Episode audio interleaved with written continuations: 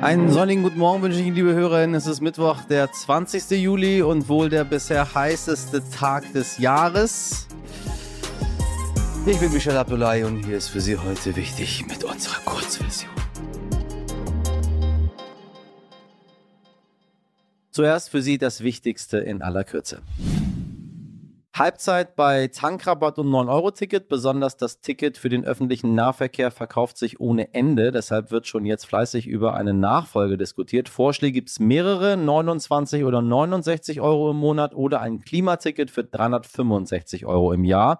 Bundesverkehrsminister Volker Wissing will sich aber erst im Herbst für ein neues Ticketsystem entscheiden, wenn die Daten für den Sommer ausgewertet sind. Einfach und bezahlbar soll es sein, sagt der FDP-Mann, denn wenn die Leistung dahinter nicht stimmt, dann nutzt es niemanden für einen Euro fahren zu können. Hat er recht. Europaweit wird vor den Temperaturen und der Hitze gewarnt. In Großbritannien zum Beispiel erreichten die Temperaturen zum allerersten Mal seit Beginn der Wetteraufzeichnung mehr als 40 Grad. In einem Land, für das sonst 25 Grad schon viel zu viel sind. Wenn Sie unterwegs sind, passen Sie auf sich auf und falls Sie rauchen, es sei Ihnen gegönnt. Aber bitte lassen Sie es bleiben, wenn Sie in Baumnähe sind. Es herrscht akute Waldbrandgefahr. Außerdem wollen die konservativen Tories im Vereinigten Königreich über die Nachfolge von Premier Boris Johnson entscheiden. Nach dem heutigen Tag sollen nur noch zwei Kandidatinnen übrig bleiben, die sich um den Parteivorsitz bewerben. Die finale Wahl ist am 5. September. Der oder die neue Vorsitzende wird dann auch britischer Regierungschef oder Chefin. Und die EU-Kommission will heute einen Notfallplan Gas vorstellen, falls Russland tatsächlich seine Gaslieferungen in die EU stoppt. Mehr dazu hören Sie übrigens in unserer morgigen Folge. história.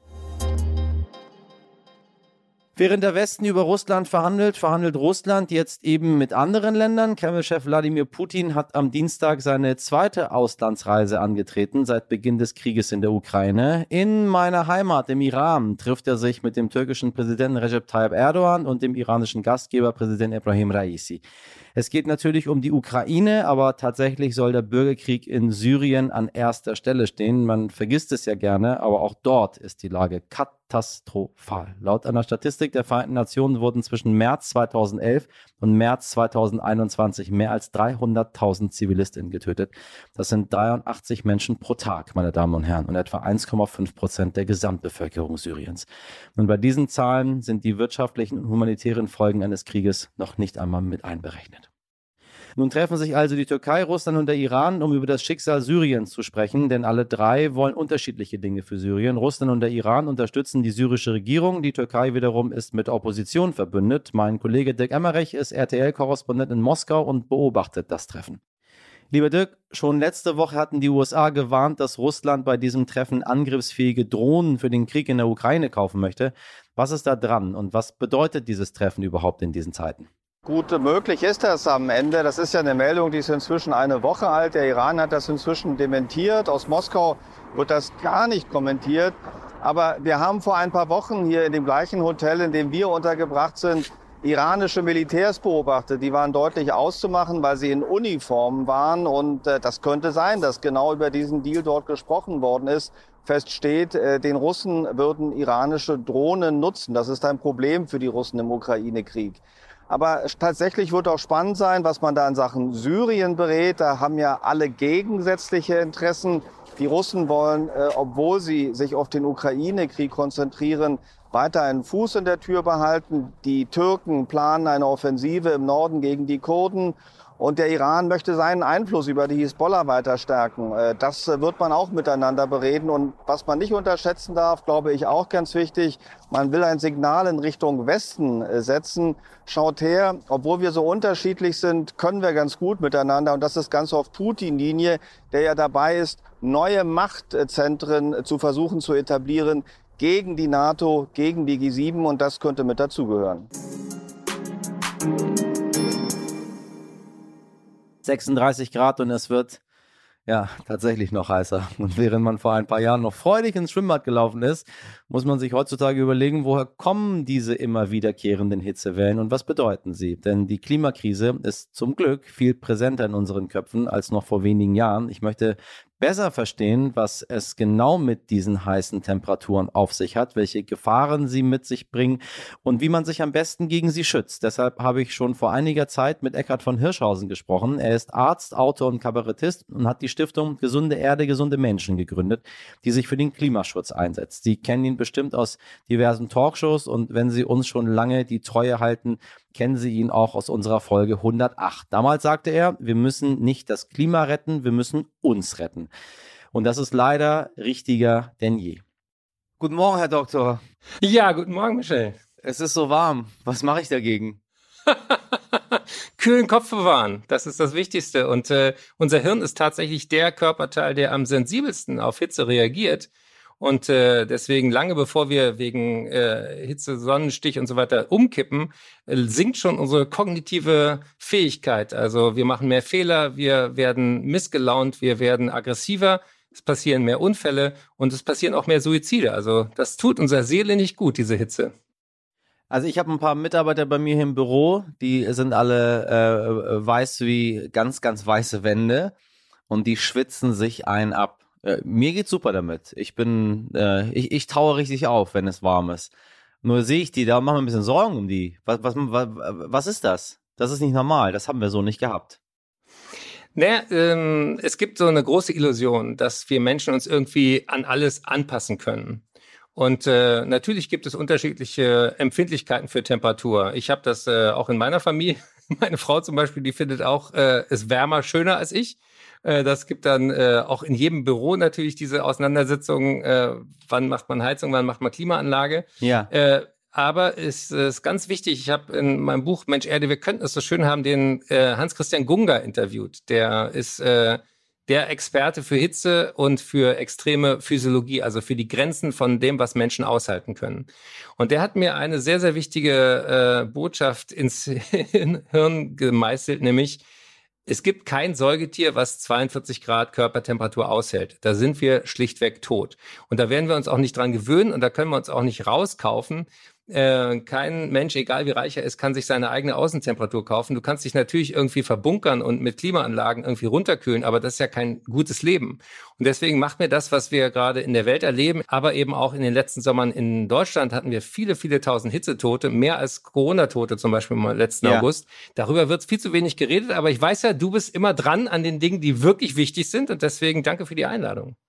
Äh, was sind Hitzetote? Also wie passiert das? Wir, tatsächlich wird darüber nie gesprochen. Ist es einfach sehr warm gewesen und dann kippt jemand zu Hause um oder was ist ein Hitzetoter?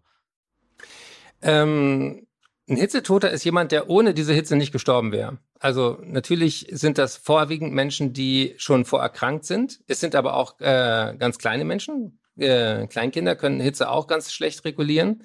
Ja. Die Hitzetoten sind deswegen äh, nicht in den Medien, weil äh, die ja nicht an dem Tag sterben, wo es jetzt erstmal heiß ist sondern ja, ja. Äh, wir Mediziner nennen das dann dekompensieren. Also stell dir vor, du hast ein schwaches Herz oder hast es mit der Lunge, ja, dann kommt die Hitzewelle und äh, du nimmst Medikamente zum Beispiel gegen hohen Blutdruck.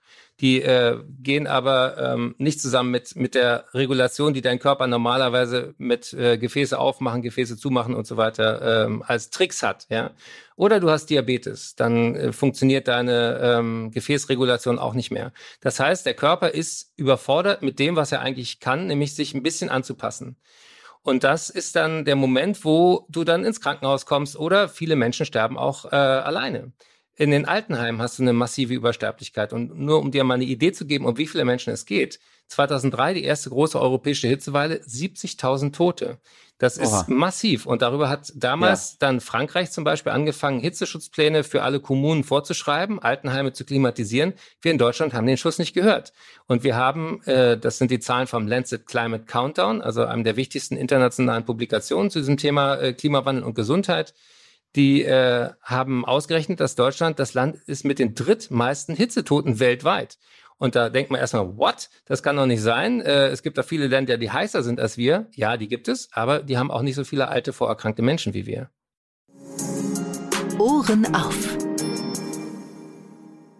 Sind sie dumm im Vergleich zu Männern? Sie sollten kein Schach spielen. Das soll der geniale Schachspieler und Weltmeister Bobby Fischer über weibliche Schachspielerinnen gesagt haben. Bobby Fischer ist mittlerweile gestorben, aber mit dieser Einstellung scheint er bei weitem nicht alleine dazustehen, zeigt eine neue Studie des King's College in London. ForscherInnen haben Daten aus mehr als 79.000 Schachpartien untersucht und herausgefunden, das Geschlecht der Spielenden hat einen großen Einfluss auf das Endergebnis. Nehmen wir einmal die männlichen Spieler. Bei Männern wurde nachgewiesen, dass sie, wenn sie gegen eine Frau spielen, deutlich länger glauben, noch gewinnen zu können, selbst wenn sie gar keine Chance mehr haben. Ah, könnte auch ein Date gewesen sein. Deshalb geben sie erst sehr viel später auf, als wenn sie gegen andere Männer spielen. Außerdem scheinen männliche Spieler deutlich größere Probleme damit zu haben, gegen eine Frau zu verlieren, als gegen einen Mann. Bevor Sie sich jetzt aufregen, liebe HörerInnen, das sind die Ergebnisse dieser Studie, keine bösen Unterstellungen. Das Geschlecht wirkt sich aber auch auf der Frauenseite aus. Die Studie legt nahe, dass Schachspielerinnen in einer Partie gegen einen Mann einen größeren Druck verspüren, denn weibliche Spielerinnen machen 11% mehr vermeidbare Fehler, wenn sie gegen einen Mann spielen, die ihnen nicht unterlaufen, wenn sie gegen eine Frau spielen. Oh Gott, da platzt einem doch schon der Kopf. Und das bei einem Spiel oder einem Sport, wie auch immer Sie mögen, das nun wirklich so überhaupt nichts mit dem Geschlecht oder gar Glück zu tun hat. Sage ich Ihnen als ehemaliger, ich möchte schon sagen, ziemlich guter Schachspieler. Grüße gehen raus an meinen ehemaligen Klassenlehrer Werner Krause. Danke, danke dafür, dass wir bei Ihnen damals Schach lernen konnten. Mittlerweile aber ein bisschen eingerostet. Schachmatt, das war's mit heute wichtig in der Kurzversion. Themenvorschläge und Feedback gehen wie immer an heute wichtig stern.de. Wir freuen uns aber auch über Ihre Lieblingsschachzüge, falls Sie welche haben. Und falls Sie mehr über die Folgen von Hitze hören wollen und warum Ventilatoren hm, nicht so gut sind, dann genießen Sie im Schatten doch unsere Langversion mit Dr. Eckhard von Hirschhausen. Morgen ab 5 Uhr hören Sie mich wieder. Bleiben Sie cool, machen Sie was draus. Ihr Michel Abdullahi.